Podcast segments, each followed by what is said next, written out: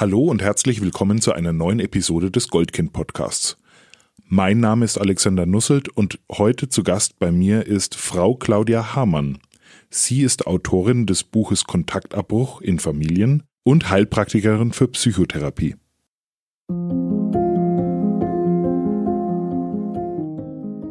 Das Zusammenleben ist nicht immer einfach. Besonders in Familien kann es immer wieder einmal schwierig werden. Das ist auch ganz normal. Im Goldkind-Podcast finden wir mit euch gemeinsam heraus, ab wann es nicht mehr in Ordnung ist, wann Grenzen überschritten werden und wie man sich in solchen Situationen helfen kann. Frau Hammann, Sie beschäftigen sich mit dem Thema dysfunktionale Familien. Sie haben sich mit Familien auseinandergesetzt, in denen nicht alles so ganz rund läuft. Möchten Sie sich mal kurz vorstellen? Bei den Zuhörerinnen? Ja, ich bin ja mittlerweile schon 70 Jahre alt und habe sozusagen einen langen Lebensweg. Und heute kann ich sagen, Zeit meines Lebens, auch aus meiner eigenen Geschichte heraus, hat mich immer die Frage beschäftigt, warum ist das mit dem Miteinander reden und Miteinander leben so schwierig in Familien? Was ist das eigentlich? Warum wir meinen, wir lieben uns, ja, und trotzdem passieren so viel schreckliche Dinge in Familien.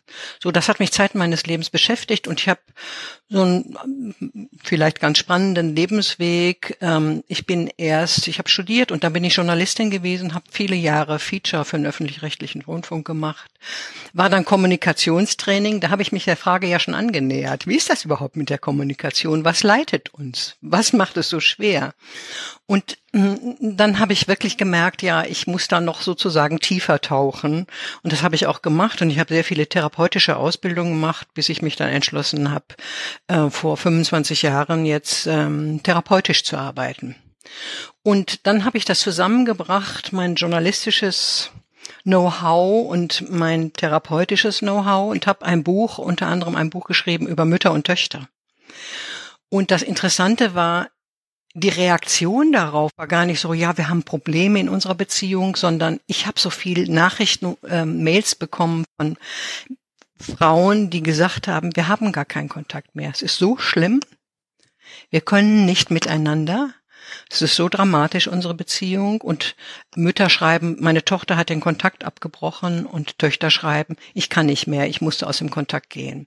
Und da habe ich mich wirklich, da bin ich so wach geworden und ich kriege mit, dass es ein ganz großes gesellschaftliches Thema ist. Es wird immer größer. Ich kriege so viel Zuschriften, dass ich es eigentlich gar nicht bewältigen kann. Es gibt massive Konflikte in Familien und ich glaube, wir als Gesellschaft müssen uns damit auseinandersetzen.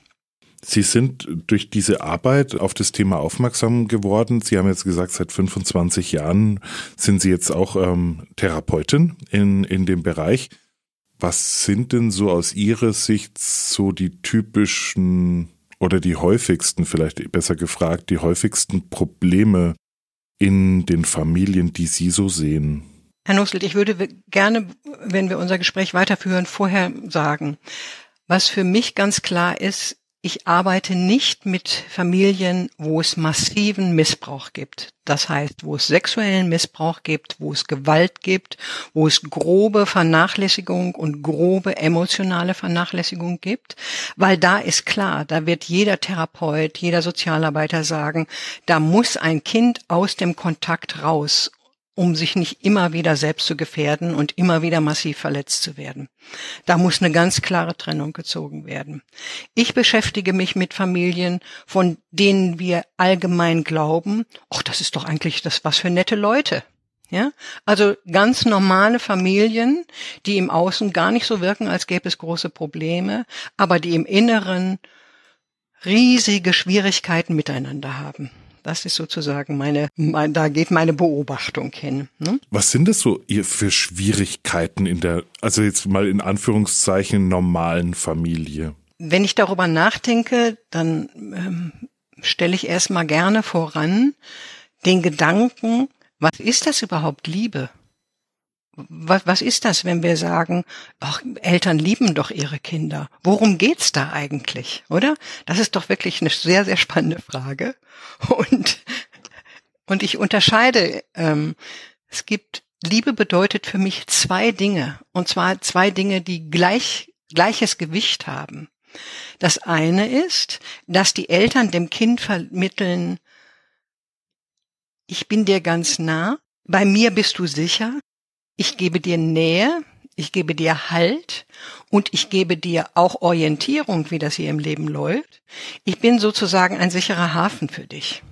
Ja, das ist das Grundgefühl, das eine, der einige Teil von Liebe, der wirklich ganz wichtig ist. Und der andere Teil ist der, der Autonomie, nämlich, dass ich als Elternteil oder überhaupt als Mensch, das gilt auch in anderen Beziehungen, mein Gegenüber respektiere und sehe, boah, das ist ein selbstbestimmtes Wesen. Ja? Als Eltern können wir sagen, also ich gestatte meinem Kind, sich so zu entwickeln, wie es eigentlich möchte, und ich gebe ihm dem Raum und ähm, eben auch mit der Gewissheit, irgendwann wird mein Kind seinen eigenen Weg gehen. Also diese Selbstbestimmtheit ist wirklich, das wird sehr häufig vergessen, dass das zu Liebe gehört. Die Anerkennung der Freiheit und des Einzigartigseins des anderen, des Kindes. Das ist für mich Liebe. Und wenn wir ähm, im Verlauf unseres Gespräches, werden wir da vielleicht häufiger noch drauf zurückkommen, das ist etwas, was wir uns wirklich klar machen. Liebe heißt nicht, ach Schätzchen, wir sind uns so nah. Ja, komm zu mir, ich, ich umarm dich, ich drück dich und alles ist gut. Das reicht nicht ich glaube, einer, einer der Punkte, wir hatten es im Vorgespräch ja auch schon mal äh, ein bisschen eruiert, ist, auf der einen Seite haben wir natürlich die Emotion, also das Gefühl von Liebe und Verbundenheit. Und das, was Sie jetzt ansprechen, ist aber natürlich das, was darüber hinausgeht, ja, zu sagen eben, wir geben Orientierung, wir sind nah, wir geben Nähe, wir geben Sicherheit, wir lernen äh, oder wir, wir bringen auch bei, was, was es heißt, Konsequenzen, dass es Konsequenzen gibt und wir kommunizieren miteinander. Das heißt, wenn wir jetzt über Konflikte sprechen in Familien, auch in, in, in dysfunktionalen Familien, dann sprechen wir eigentlich davon, dass genau an den Punkten was schief läuft. Sehe ich das richtig? Ganz genau. Also dysfunktionale Familien sind eben Familien, die dieses Grundbedürfnis nach Geborgenheit, Halt empfinden, Halt erleben, also äh, nicht erfüllen können. Ähm, wir sprechen von Familien, in denen sehr viel Stress ist. Ja? Das heißt, als kleines Kind, und das ist ja so unglaublich, wir haben ja in den letzten Jahrzehnten wirklich gelernt, was Bindung und Verbindung zwischen Eltern und Kindern ist. Und eines der wichtigen Dinge, die wir gelernt haben, ist, dass Eltern einem Kind helfen, sich zu regulieren. Das heißt, wenn ein Kind aufgeregt ist, es hat irgend, nehmen wir an, es hat einen Kummer, es ist hingefallen oder es hat gerade einen Streit mit einem Freund oder wem auch immer, ähm, dann können die Eltern, gehen die Eltern so auf das Kind zu, dass es mitkriegt, ist ja nicht so schlimm, es wird wieder gut, komm her, ich mag dich, ich gebe dir Schutz, wir beruhigen uns erstmal. Und das ist wirklich so wichtig. Wir lernen, wenn es gut läuft, mit den Eltern uns immer wieder zu beruhigen. Das ist überhaupt das, was zwischen uns Menschen so wesentlich ist. Wir sind in der Lage, ja, wir, wir können das, wir können uns gegenseitig helfen, uns zu regulieren und das Gefühl zu empfinden, hier ist es sicher, es ist okay, ich werde hier nicht negativ bewertet oder abgewertet, sondern Puh, ich kann mich entspannen und ähm, das macht ein gutes Körpergefühl, ein gutes, ruhiges Gefühl auch. Das ist eigentlich das, was in Familien laufen soll. Jetzt äh, haben wir aber Folgendes, nehmen wir nur mal das kleine Beispiel, das Kind kommt und weint und dann sagt der Vater oder die Mutter, Patsch, jetzt heulen nicht auch noch. Sprich, ja, er setzt, oder die Eltern, das Elternteil setzt noch eins drauf und vergrößert den Stress. Das ist natürlich etwas, wo Eltern überhaupt nicht in der Lage sind und die Dimension gar nicht erkennen können, wie notwendig es für Kinder zu lernen, wieder runterzukommen. Und wenn das ist, das ist nicht nur wichtig ähm, als Körpergefühl, sondern das ist im Gesamtempfinden so wichtig. Wenn meine Eltern mir helfen, immer wieder runterzukommen und so das Gefühl zu haben, ist alles gar nicht so schlimm und es ist okay und wir machen jetzt weiter, dann lerne ich als Kind damit, dass die Welt ein sicherer und guter Ort ist dass die Welt nicht bedrohlich ist, verstehen Sie? Und das ist eben, das hat eben, dieses Regulieren hat eine ganz tiefe körperliche Dimension, eine psychische und eine emotionale Dimension. Ich versuche mich jetzt gerade mal an die eigene Kindheit, also ich, ich versuche es nicht, ich erinnere mich gerade an meine eigene Kindheit. Ähm, ich bin ja als Junge großgezogen worden, natürlich, mit den Worten, ein Indianer weint nicht, jetzt stell dich nicht so an, jetzt reiß dich doch mal zusammen, das ist doch alles nicht so schlimm. Und wenn ich jetzt in der Reflexion natürlich mir das anschaue und anhöre, dann sehe ich natürlich auch, dass meine Eltern sicherlich in der einen oder anderen Situation einfach völlig überfordert waren und gestresst, Sie haben es ja angesprochen, ja, also auch schon gestresst waren und jetzt kommt dann dieses Kind auch noch und also verursacht ja zusätzlichen Stress. Ist es, ist es so eine Situation, die man sich vorstellen kann? Also genau. wie sich sowas dann auch aufbaut im Laufe der Zeit und ähm, wenn nie eine Regulation stattfindet, dann wie muss ich mir das vorstellen? Ist es, staut sich das dann an oder ist es, kommt es einfach nur immer wieder? Was ist so Ihre Erfahrung? Stress in Familien, das ist ja wie so eine Wellenbewegung. Es gibt ja keine Familie, wo nur Stress ist, oder? Ähm, aber es gibt natürlich Familien, in denen sehr viel Stress ist und das hat Ursachen.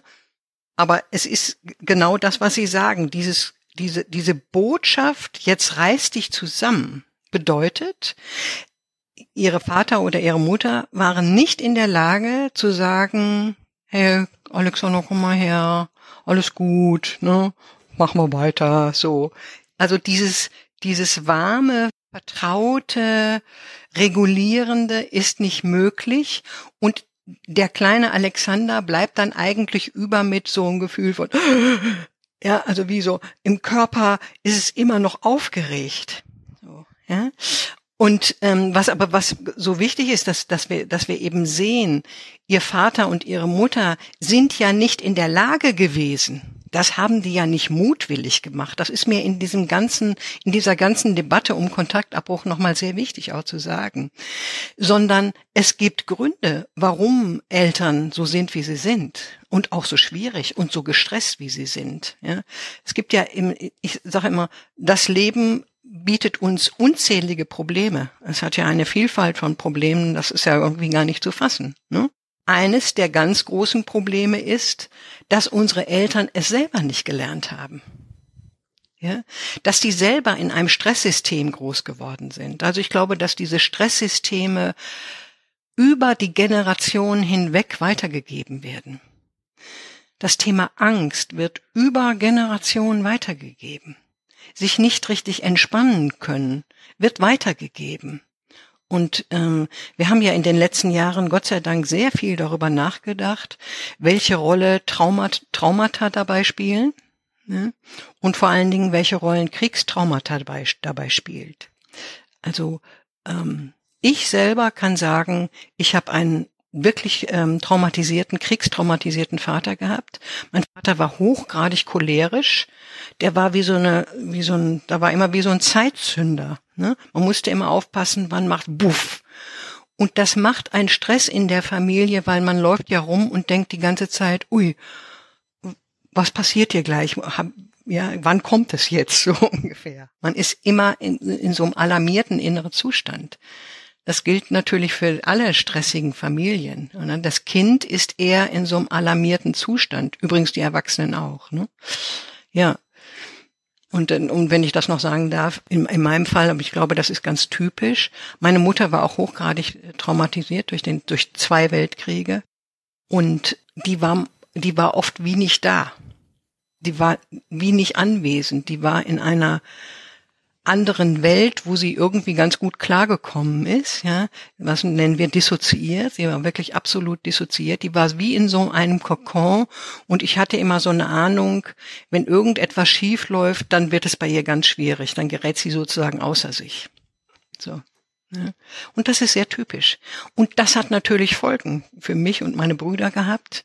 Und das hat Folgen sicherlich für unsere Kinder auch wieder. Sie beschreiben das und das ist ja auch etwas, was wir auch aus, also wir, wir hören das oft, wir sehen das oft und es ist ja, glaube ich, mittlerweile auch wissenschaftlich schon nachgewiesen, dass diese Traumata, die wir hier aus dem Ersten und Zweiten Weltkrieg erlebt haben, gesellschaftlich, dass die über Generationen dafür gesorgt haben, dass wir entweder gelernt haben, mit bestimmten Themen gar nicht umzugehen, ja, oder einfach nie gelernt haben, wie man damit anders umgehen kann und dass wir praktisch auf der Verhaltensebene ganz viel beschreiben.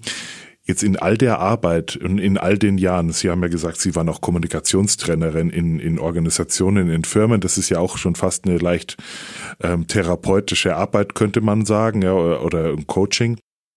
Hat sich im Laufe der letzten Jahrzehnte dort was getan bei uns äh, in der Gesellschaft? Also sehen Sie eine Veränderung? Oder ist irgendwas neu äh, jetzt in der heutigen Zeit aus Ihrer Sicht? Ja, ähm, das sehen Sie genau richtig. Also sagen wir mal, meine Eltern, meine Eltern in ihrer Traumatisiertheit und in ihrem ganz schwierigen Verhalten mit, mit Familie, mit anderen, die waren ja weit entfernt davon, dass irgendwie zu spüren, dass es da einen Zusammenhang gibt zwischen dem Horror, den sie erlebt haben, und ihrem Verhalten. Weil das ist ja absolut äh, verdrängt worden. Das ist weggeschoben worden, das, was erlebt war. Man hat ja nach 45 gesagt, Stunde Null, wir fangen jetzt neu an und wir bauen auf und wir machen. Und die, diese Elterngeneration hat sich verlegt aufs Funktionieren. Ja, die haben gemacht und getan, die haben aufgebaut, die Ärmel hochgekrempelt und ähm, das Wirtschaftswunder geschaffen sozusagen und alle Vermögen aufgebaut, schönes Häuschen und ein gutes Bankkonto und vor allen Dingen gute Versicherungen. Ja. Und die Kinder, also meine Generation hat gelernt, in diesem Funktionalisieren klarzukommen. Wir mussten auch funktionieren, sonst wäre es gar nicht gegangen. Funktionieren bedeutet aber machen, tun und nicht fühlen. Ja, man fühlt nicht mehr, sondern man ist sozusagen aufs Leben und Überleben eingestimmt. Ja? Und ähm, und das Interessante ist ja, dass wir jetzt Generationen haben, die sagen, nein, das geht nicht mehr. Ich kann nicht, dieses Funktionieren macht mich krank, ja, macht depressiv, es, äh, ich, ich, ich, was macht mein Leben eigentlich aus? Worum geht es überhaupt hier in meinem Leben? Ja, ähm, funktionieren macht ja eng und es gibt jetzt Generationen sicherlich auch dadurch, dass wir in so einem Wohlstand leben, die sich trauen, wieder mehr aufzumachen und die sich trauen zu fühlen und die eben auch jetzt sich Hilfe und Unterstützung holen, auch therapeutische Hilfe und Unterstützung. Und das macht was, das öffnet was. Das ist eine große Veränderung. Und ich kann das vielleicht schon sagen, meine These ist ja, dass die jungen Erwachsenen, das sind ja, sagen wir mal, äh, junge Erwachsene zwischen 20 und 40, 45, die trauen sich den Finger auf die Wunde, auf, auf das Problem in der Familie zu legen. Das ist die erste Generation an die Generation, die benennen, worum es geht. Die sagen, hey, hier ist was nicht in Ordnung. Wir haben so viel Stress. Wir können ja überhaupt nicht miteinander reden. Was meinst du überhaupt mit Liebe? Oder ich fühle mich hier nicht geliebt. Ich fühle mich hier nicht verstanden. Und das ist die Generation, die wirklich sich da emotional öffnet und die was bewirkt. Ja, das ist dann, äh, was Sie äh, gerade ansprechen, das ist jetzt dann auch die erste Generation, die versucht erstmal bei sich hinzuschauen und bei sich hinzufühlen und erstmal von sich zu sprechen, denn die Beispiele, die ich so kenne, ist ja oft so in gestressten Familien, dann spricht man ja nicht über sich, sondern man spricht ja, warum der oder die andere gerade stört. Also das, ne, das Fehlverhalten, sehe ich das falsch? Also ist, ist es das, was, ist es das auch einer der Punkte, warum man gestresst ist in diesen Familien, weil man mit das Verhalten der anderen gerade nicht, weil man damit nicht umgehen mag oder kann? Da, da bin ich mir nicht so sicher. Ich meine, in gestressten Familien, da haben sich ja Verhaltensmuster hochgeschaukelt, die sehr, sehr ungut sind. Ne? Also wir müssen mal äh, nur zur Kenntnis nehmen, Stress macht eng. Wenn, wenn Stress, sprich, was ist denn Stress in Familien? Rumschreierei, nicht miteinander reden, Liebesentzug, also weil du so furchtbar bist, rede ich jetzt mal drei Tage nicht mit dir ähm, Bestrafungen, ja, riesiger Leistungsdruck und Anforderungen, das sind alles Dinge, die, das bedeutet Stress in Familien. Ne? Jetzt haben wir, würde ich gerne nochmal einführen, eine andere Dimension. Wenn wir über Stress reden, dann reden wir nicht nur über emotionalen oder psychischen Stress, sondern wir reden auch über körperlichen Stress. Das ist im Körper, wird das als Spannung, als Erregung erlebt. Ja? Ähm, und wir haben, äh, da gibt es wirklich äh, in der letzten Zeit, in den letzten Jahren Entwicklungen, die uns mehr verstehen lassen, was überhaupt physiologisch in uns passiert, wenn wir angegriffen werden, wenn wir in Stress sind. Es gibt eine wunderbare Theorie, die heißt Polyvagaltheorie. Klingt irgendwie sehr kompliziert, aber in Wahrheit ist sie ziemlich einfach.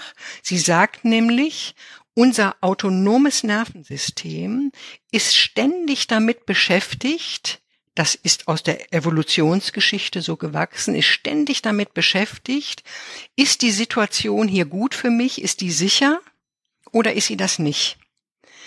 Wenn wir eine Situation als nicht sicher empfinden, und das passiert automatisch, das können wir mit dem Kopf nicht steuern, das macht das autonome Nervensystem, werden Stresshormone freigesetzt, um auf diesen empfundene Unsicherheit oder gar Angriff zu reagieren.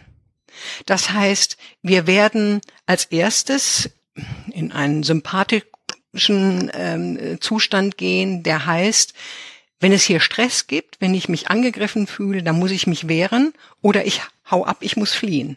Fight, flight. Ja? Wenn ich da bin, bedeutet das aber, ich kann gar nicht mehr kommunizieren. Ich mache zu. Ich, ich, ich muss mich verteidigen. Ja, ich muss entweder kämpfen oder fliehen. Und wenn das die nächste Stufe, das hat auch mit der Evolutionsgeschichte zu tun, ist, und das ist bei vielen Kindern der Fall, ist das Gefühl von, ich werde hier angeschrien, angegriffen und ich reagiere darauf wie mit einem Ohnmachtsgefühl, mit ich kann nicht mehr, ich gehe in eine Schreckstarre, ich gehe in eine innerliche Erstarrung und Bewegungsunfähigkeit. Und so reagiert mein Körper darauf, auf diesen Angriff, in der Hoffnung, dass ich den so überleben kann. Ja? Also, und damit sind, ist unser Körper beschäftigt. Das, ich sage das nochmal, weil das ist so wichtig auch, dass wir uns besser verstehen. Das können wir mit unserem Verstand nicht sagen, auch ist ja gar nicht so schlimm. Doch, unser Körper, dieses Anbrüllen zum Beispiel, empfindet unser Körper als Bedrohung und er wird darauf reagieren. Ja, mit einem inneren Zustand von, hoher Erregung. Ja, es wird viel passiert dann im Körper.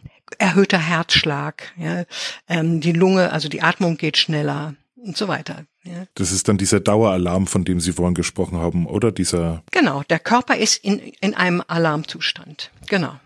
Daueralarm entsteht dann, wenn sich das immer wiederholt, also wenn zu viel Stress, zu viel, dann nehmen wir, bleiben wir mal bei dem Anschreien, ähm, Gebrüll in der Familie ist Aggression, ähm, ähm, auch zum Beispiel Alkohol, ähm, Suchterkrankungen äh, auf Seiten der Eltern, also wo immer eine Bedrohung ist, dann gerät der Körper in so eine Art Daueralarm. Ja? Aber akut ist, fühlt er sich angegriffen, geht er in diesen Stress dass ich nicht jeden Tag gut drauf bin, auch als Eltern nicht jeden Tag gut drauf sein kann und nicht jeden Tag ungestresst. Ähm, das ist, glaube ich, allen offensichtlich.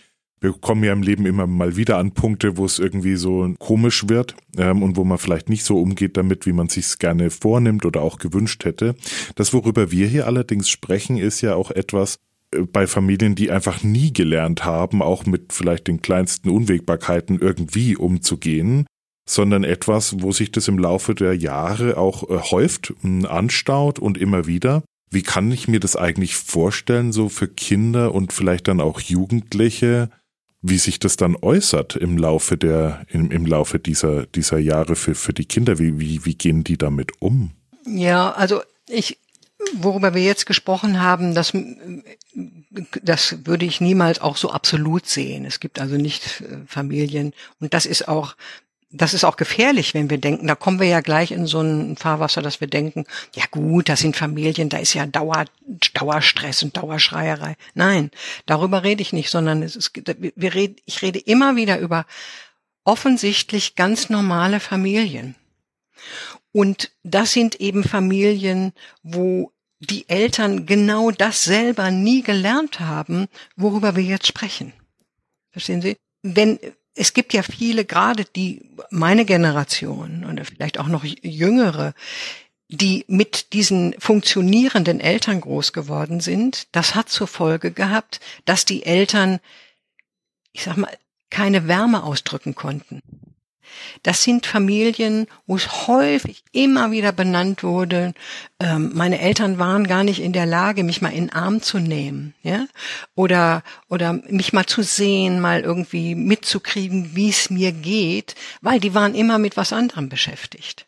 So und das heißt, da gibt es ja eben Generationen, die sind damit groß geworden mit einer sagen wir mal, einer Kälte, einer Kühle, in einer Distanz in Familien, die wirklich ungut war, weil sie eben diesen Kindern nicht vermitteln konnten, hey kleines oder Schätzchen, komm mal her, alles ist gut, ich bin da, komm mal in meinen Arm, wir kuscheln mal, wir sind zusammen, ja? Also Kinder, die die eben in Familien leben, die in, wo so eine Distanz ist, haben eben Eltern, die das selber nicht gelernt haben. So. Und da ist etwas da passiert etwas, wo etwas nicht weitergegeben kann. Ich sage immer, weil es wie nicht auf der emotionalen Festplatte ist. Verstehen Sie? Und nochmal, die Eltern verhalten sich ja nicht mutwillig, so wie sie sich verhalten, sondern weil sie nicht anders können. Hm? Ich, ich höre immer wieder, das ist so, so verrückt, ähm, Eltern sagen ganz klar deren Kinder sich sozusagen aus dem Kontakt verabschiedet haben, verstehen das nicht, weil sie immer wieder sagen, aber ich habe doch mein Bestes getan. Ne? Ich habe, das Kind hat immer gut zu essen gehabt und war super angezogen. Wir haben tolle Urlaube gehabt. Wir haben ihm eine Ausbildung ermöglicht. Und das Kind sagt, ja, aber du warst für mich als liebende Mutter nicht da. Ich habe hier etwas vermisst. Ich habe nicht, ich habe dich nicht gespürt. Du hast überhaupt nicht mitgekriegt, was mit mir ist. Da war wie kein wirklicher Kontakt und das ist bis heute. Und das ist das, was ich vermisse. Und da können wir sagen, das Erleben von den Eltern, die betroffen sind, und von den Kindern ist so, als würde man vollkommen unterschiedliche Wahrnehmungen der Realität haben. Und gen genau das ist so. Die Eltern können es erstmal nicht verstehen, weil es in ihnen selber so ein Defizit ist, was sie nicht ähm, ähm, ja, füllen konnten. Ist der Kontaktabbruch dann von Kindern, Jugendlichen oder vielleicht auch später der Versuch, dieser ganzen Situation zu entfliehen? Oder wie kann ich mir das vorstellen? Ja. Also ich sage das nochmal, ich finde das so erstaunlich. Die jungen Erwachsenen, es sind ja, man kann ja erst ähm, sozusagen kritisch über seine Eltern äh, nachdenken, wenn man erwachsen ist. Ne? Als Kind kann man das nicht. Als Kind wächst man in der Familie auf und man äh, erlebt das als Normalität, ähm, diese, diesen Stress und diese Sprachlosigkeit und diese Lieblosigkeit oder worüber wir noch nicht gesprochen haben, aber noch sprechen sollten, dieses Überbehütende, ja, dieses zu viel, das wird ja von Kindern als normal. So ist, so ist das. So fühlt sich das eben die Familie an. Man kann ja erst, wenn man selber aus der Familie rausgeht und auch andere Beziehungen kennengelernt hat, Beziehungen, die eben die, dieses haben, diese Wärme und diese, ähm, diesen Respekt vor meiner Person, wenn man das erlebt hat, kann man sich erst fragen, ups, und wie ist denn das, was habe ich denn da zu Hause erlebt oder was läuft denn bei uns zu Hause? Also das ist die Voraussetzung. Und dann erleben wir eben, da gibt es diese jungen Erwachsenen, die, die, die die sich trauen, über Gefühle zu sprechen, die sich auch trauen, mit Freunden darüber zu sprechen. Da wird im Internet drüber, in Chats sich ausgetauscht, ja. Es, wenn, es gibt ja ganz viele ähm, Chats auch zu dem Thema narzisstische ähm, Elternteile. So, also das, da gibt es viel Austausch und viel Anerkennung von dem, was, viel, was schief läuft. Und, ähm, und ja, und das ist der Grund, ich sage, ich nenne das so, dann legen die Kinder den Finger auf die Familienwunde, und zwar auf eine Wunde, die wirklichen Ursprung über Eltern, Großeltern, vielleicht sogar Ur Urgroßelterngeneration hat. Wir hatten das auch schon in mehreren Folgen vom Podcast mit verschiedenen InterviewpartnerInnen gehört, von verschiedenen Interviewpartnerinnen gehört, dass genau der Punkt ist, dass man das als Kind gar nicht kann. Also kann das gar nicht ähm, reflektieren oder auch nicht nicht bewerten. Auch es gibt ja wahrscheinlich auch überhaupt gar keine Möglichkeit, ähm, irgendwie was, was an irgendwas zu reflektieren. Wenn ich jetzt das als außenstehende Person beobachte, also auch wie vielleicht ähm, kind, Eltern mit ihren Kindern umgehen, woran könnte ich denn unter Umständen, also haben Sie da Beispiele, wo Sie sagen, daran sieht man das relativ leicht oder relativ häufig? dass da was ähm, im Argen sein könnte, ähm, wo es vielleicht mal entweder einen Hinweis oder Hilfe geben könnte an irgendeiner Stelle. Ich, also nur mal, ich mir ein Beispiel, das mir durch den Kopf schießt, ist natürlich etwas, was wahrscheinlich eher zu Hause stattfindet, wenn der Vater oder die Mutter gestresst von der Arbeit heimkommt und beim Abendessen nicht gesprochen werden darf äh, von den Kindern, oder wenn, wenn irgendwie Themen hochgebracht werden aus der Schule oder wie auch immer, dass die Eltern dann sagen, jetzt nicht. Also, dass diese Kontaktvermeidung dann in dem Moment stattfindet. Aber gibt es da noch andere Beispiele aus Ihrer Sicht, die was in diesen Familien eben, dann können wir nochmal den Faden von vorhin aufnehmen, in diesen Familien passiert, es herrscht eine Sprachlosigkeit. Ja, es wird über das, was wirklich wichtig ist, was sowohl die Erwachsenen bedrückt als auch was die Kinder vor allen Dingen bedrückt oder worüber sie sprechen, gerne sprechen würden, was sie erleben, kann nicht gesprochen werden, weil es gibt eben über für diese Gefühlslagen ähm, gibt es wie keine Worte, gibt es keine Möglichkeit, ähm, dass da da da eine gute Kommunikation aufzuleben zu lassen. Es gibt eben in, in gestressten Familien so Verhaltensmuster. Ja, dazu gehört die Sprachlosigkeit. Der wird nicht geredet. Es gibt bestimmte Benimmregeln, von denen du nicht abweichen darfst. Ähm, all das, da haben die Familien da irgendwie so, ein, so eine Lebensform miteinander gefunden, damit umzugehen. Was, was das Problem ist, das Kind erlebt eben die Eltern nicht als der sichere Hafen, wo ich sozusagen, wenn es stürmisch ist, hinfahren kann und wo ich erleben kann, es wird wieder gut. Also das Kind ist in, in irgendeiner Weise doch doch äh, könnten wir sagen, ist es wirklich, man, man sieht, dass es belastet ist, ja. Aber ich will auch nochmal sagen, wir reden hier über wirklich ganz normale Familien. Kontaktabbruch findet nicht in Familien statt, wo du denkst, oh ja, das ist aber auch klar, da hast du aber auch schon mitgekriegt, wie furchtbar das da war, sondern da sind eben so ganz subtile Mechanismen und Verhaltensweisen im Miteinander eben nicht im Miteinander, sondern im Gegeneinander oder in Vereinzelung. Da sind ganz äh, feine Mechanismen, die erst offensichtlich werden, wie schlimm die waren, wie bedrückend die waren und wie wenig die mir das Gefühl in der Familie gegeben haben, boah, ich kann mich hier entspannen, das ist hier ein guter Ort, ja, wo ich gerne bin, ähm, wo ich sozusagen Nahrung und Kraft auftanken kann, sondern es ist eben ein Ort, der mich stresst. Und, und das sind eben, das ist, äh, es ist nicht ähm, der ganz besondere Einzelfall. Sie haben noch einen anderen Aspekt angesprochen, und zwar das Thema Überbehütung. Mhm, ja. Jetzt könnte ich mir, also jetzt nach allem, worüber wir bisher gesprochen haben, ist ja, würde ich ja sagen, ja, das kann ich alles nachvollziehen, ähm, gestresst und, und, und, und, und. Und ähm, wir haben eingangs, haben wir ja auch über das Thema Liebe gesprochen und die Fürsorglichkeit und diese, diesen Halt auch geben und diese Sicherheit ähm, aufzubauen. Und Sie haben jetzt erwähnt, dass das Thema Überbehütung ja auch in die falsche Richtung führen kann. Wie muss ich mir das vorstellen? Genau. Da komme ich nochmal zurück, was ich ganz am Anfang äh, erklärt habe. Liebe besteht aus Nähe und aus Distanz, ja, aus sich nah sein dürfen und auf Respektieren des Kindes, des anderen und seine Selbstbestimmtheit. So. Und wenn wir, wenn wir mitkriegen, dass beides elementar ist, dann bedeutet das eben auch, dass die Selbstbestimmtheit, dass ein Kind so sein darf, wie es ist und wie es sich entwickeln möchte, ein ganz wesentlicher Teil des Seins ist. Jetzt haben wir aber heute eben viele Eltern, die sozusagen sagen, ähm, ja, wir wir sind so eine harmonische Familie, wir sind uns alle ganz nah, wir sind uns so vertraut.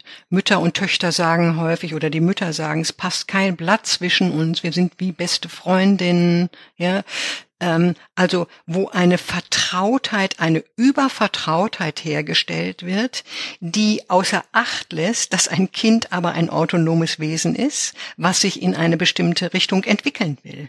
Ja? Also das heißt, dieser autonome Teil des Kindes wird nicht berücksichtigt.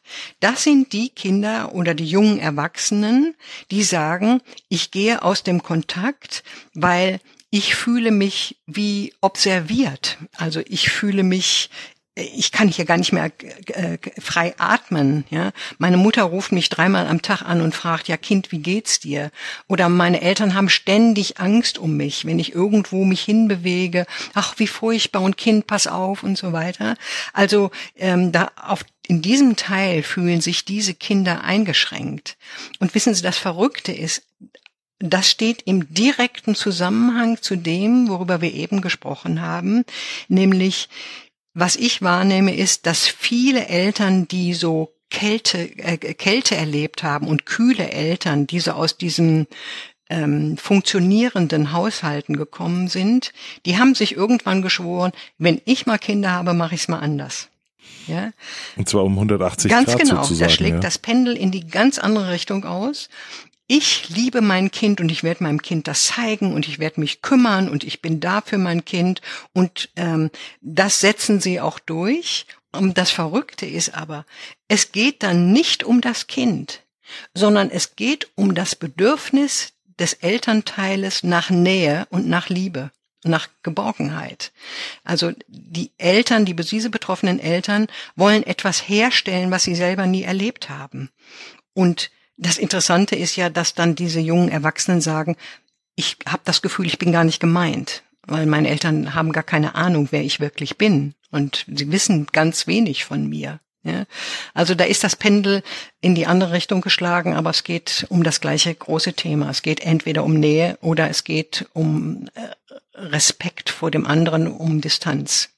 Sie haben ja am Anfang auch erwähnt, ähm, es geht ja viel um das Thema Regulation, also Gefühle, Emotionen zu regulieren. Das heißt, ich brauche auch Phasen, also jeder Mensch braucht auch Phasen, wo man sich zurückziehen kann oder wo man wieder Teil ist. Ähm, und mir mir ging gerade ähm, der Spruch von Paracelsus durch den Kopf, als ich ihn zugehört habe, ähm, der ja sagt, allein die Dosis macht, ob das Ding kein Gift ist. Mhm, genau. Ist gut, ja. Und äh, jetzt ähm, äh, höre ich Ihnen, höre ich von Ihnen eben genau die Beispiele dafür, dass sowohl die ein oder das andere Extrem ja dazu führt. Und ich, ich sehe gerade ein Dilemma. Also ich sehe gerade ein Dilemma. Wir kommen aus einer Phase, ähm, auch unsere Wirtschaftssysteme, alles ist auf Leistung getrimmt, ja, also auf unheimlich hohe Effektivität und Effizienz. Das ist das, worüber wir uns den ganzen Tag Gedanken machen und wahrscheinlich auch in unserer ingenieursmäßigen Perfektion, die wir hierzulande leben, die könnte ja bei der, bei der Wahl des Extrems ja auch durchaus dazu führen, dass wenn wir uns schon für ein Extrem entscheiden, dann tun wir es auch richtig. Oder? Also wenn ich das mal jetzt mal so überspitzt formuliere. Ich, ich habe wirklich, ich habe wenig Ahnung, wie das in anderen Ländern ist. Witzigerweise ist mein Mütter-Tochter-Buch ist ins Koreanische übersetzt worden und da, da veröffentlicht worden. Also ähm, ja, ich glaube schon, dass wir, dass wir Deutschen, und das hat auch ganz sicher mit, mit dem Thema der Kriege zu tun, wurde ja das ganz große Thema der, der Beteiligung, der Schuldfrage nie wirklich ähm, hinreichend beantwortet und durchgearbeitet worden ist. Ähm, da ist sicherlich sehr viel los und ja, also ich glaube schon, dass das ähm, vielleicht, was Sie andeuten, es mag die deutsche Gründlichkeit sein, obwohl ich denke, das wird in Frankreich und in, in Holland diese großen Bindungsthemen, übrigens gibt es ja viel Forschung auch in den USA darüber, da wird es nicht sehr viel anders sein als bei uns. Es geht, wir, wo wir beide drüber reden, geht ja, es geht es immer darum, wie haben wir gelernt und wie lernen wir Bindung gleich Verbindung gleich Beziehung zu leben.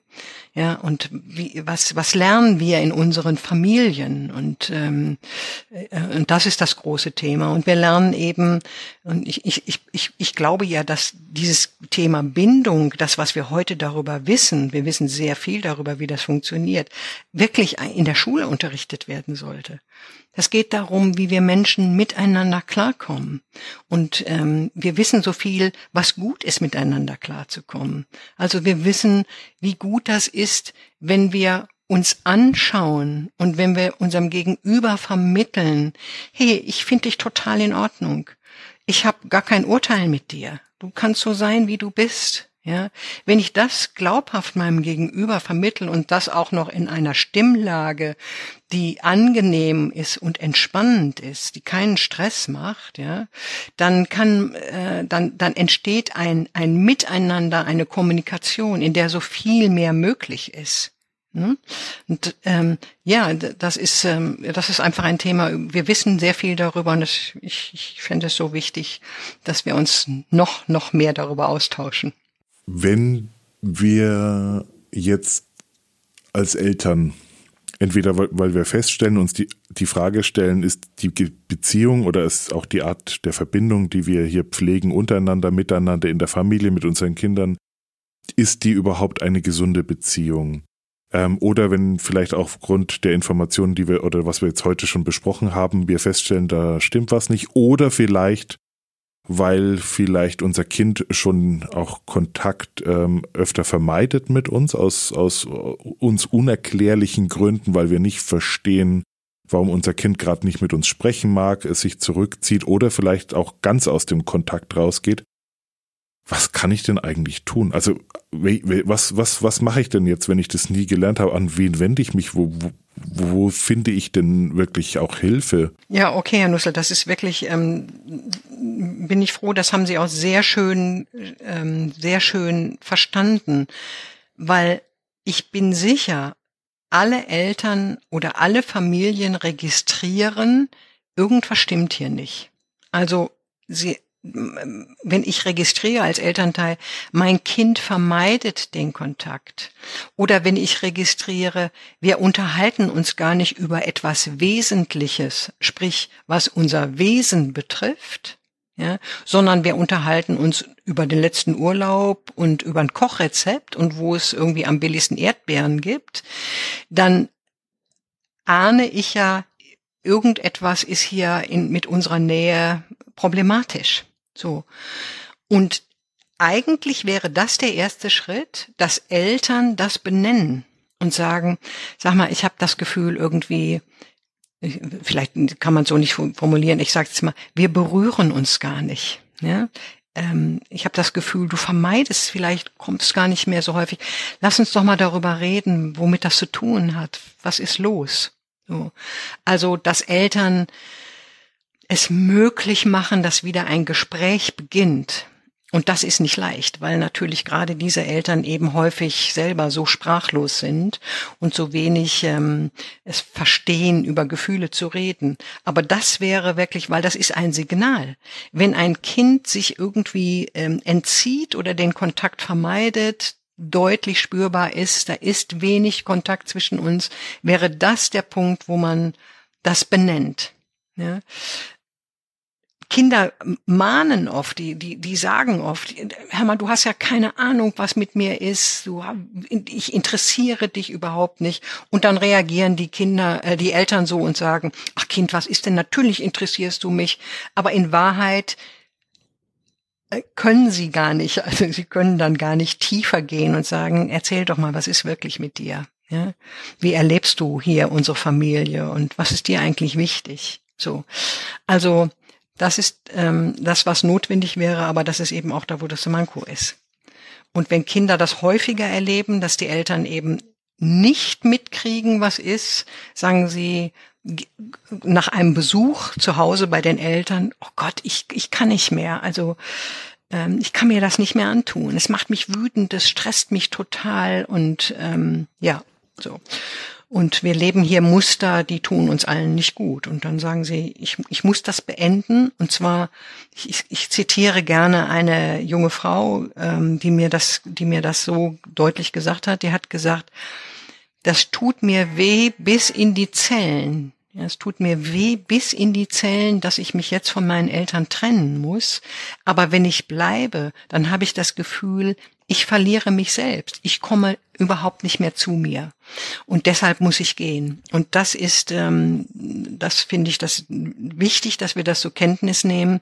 Kinder, die den Kontakt abbrechen, in der Regel ähm, ähm, machen das nicht so auf Schnipp und jetzt sage ich mich mal von meinen Eltern los, sondern es ist für die ein ganz tiefer, schmerzhafter Prozess, durch den sie über lange Zeit gegangen sind.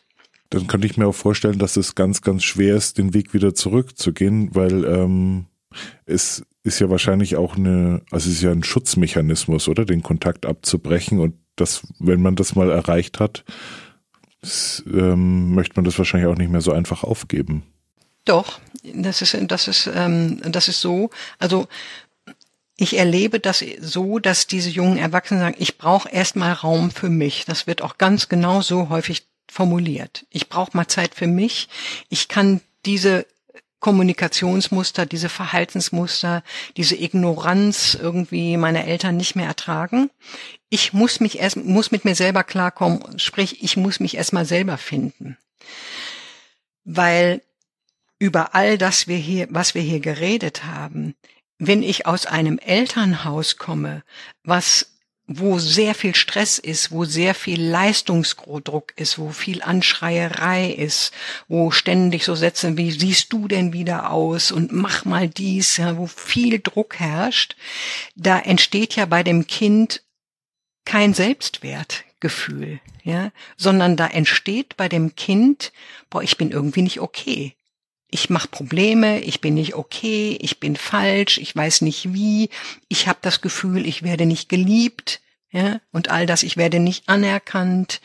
Ähm, und das macht in dem Gefühl von innerer Sel von der, der, der, der inneren Sicherheit, wie ich mich selbst, ob ich mich selbst sicher fühle, macht das ja ein ganz großes Defizit.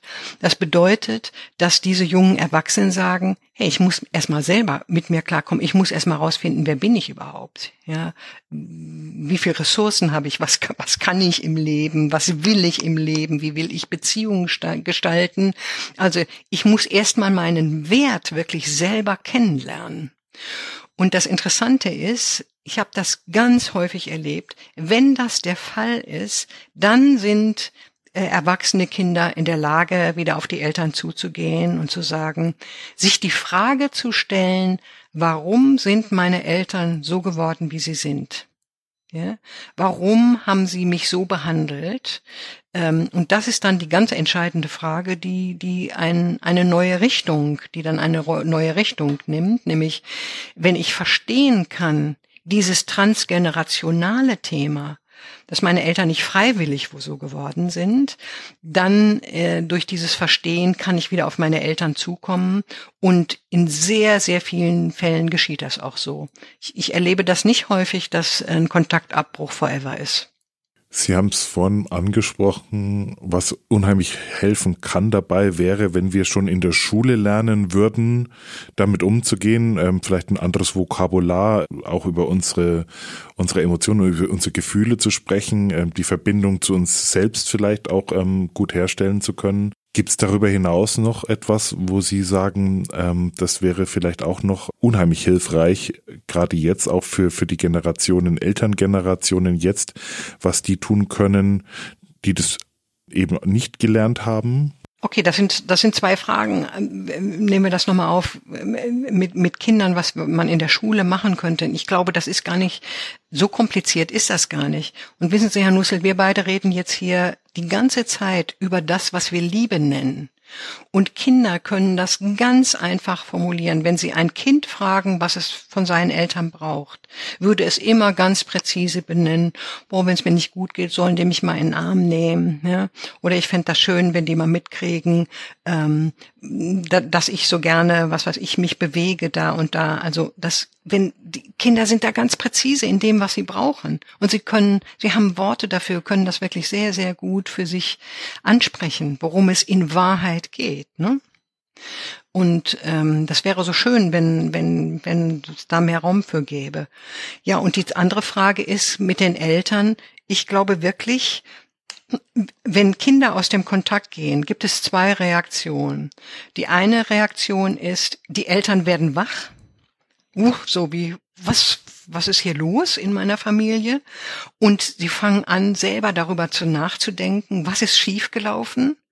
Und das sind die Eltern, die sich eben häufig auch Unterstützung holen. Ja? Also die sich therapeutische Unterstützung holen.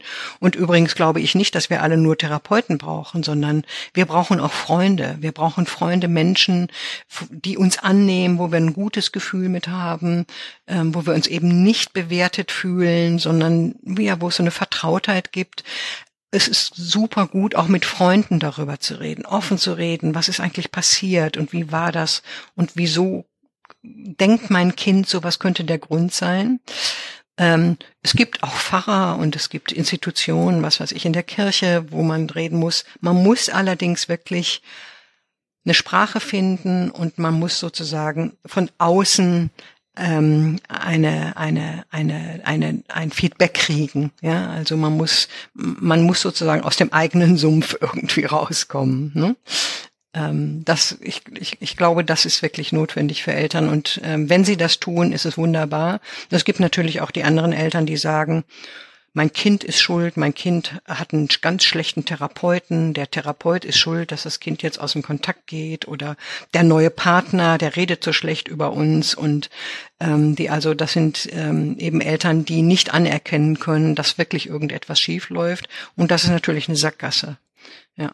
Aber was vielleicht auch noch benannt werden sollte, dieses Thema löst bei Eltern häufig ein sehr starkes Schuldgefühl aus. Ja, also wenn es in der Familie schief läuft und wenn kein guter Kontakt da, ist, gibt es vor allen Dingen Mütter, die sagen, oh Gott, oh Gott, was habe ich denn schlecht und schief, was läuft, was ist hier schief gelaufen, was habe ich nicht ähm, hingekriegt, wo bin ich schuld und hätte ich damals und so weiter. Und das heißt, das ist so wie, wie, wissen Sie, wie, wie wenn Sie immer mit einer Peitsche irgendwie auf sich hauen, sagen, wie, wie schrecklich. Und ähm, das führt aber auch zu nichts, weil natürlich sind diese Eltern nicht schuld, weil wenn sie es besser hätten tun können, hätten sie es besser getan.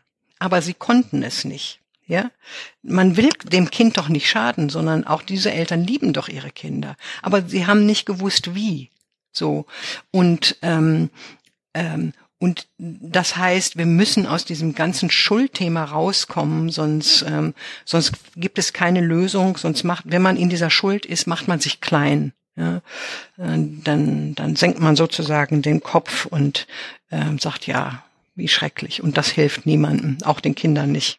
Was mir wichtig an dem Thema ist, ähm, das kann ich heute sagen, ist, dass wir anerkennen, alle, die jungen Erwachsenen und die Elterngeneration, dass wir alle Fehler machen.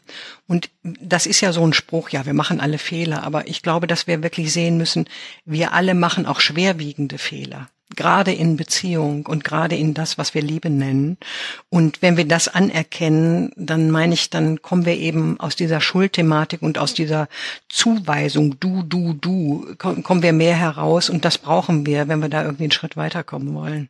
Vielen herzlichen Dank, Frau Hammann, für dieses ähm, Gespräch über Liebe und über Konflikte in Beziehungen und den Kontaktabbruch. Ich freue mich, dass wir nochmal einen Aspekt beleuchtet haben, der die ganz normale Familie betrifft ähm, und gar nicht so selten ist in der heutigen Zeit, vielleicht auch mehr Aufmerksamkeit und Transparenz braucht.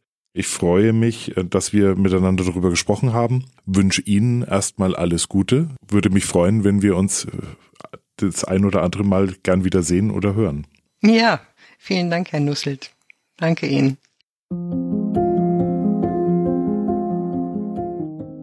Vielen Dank fürs Zuhören. Wenn dir diese Episode des Goldkind Podcasts gefallen hat, folge uns bei Spotify, Apple Podcasts oder wo auch immer du gerne Podcasts hörst.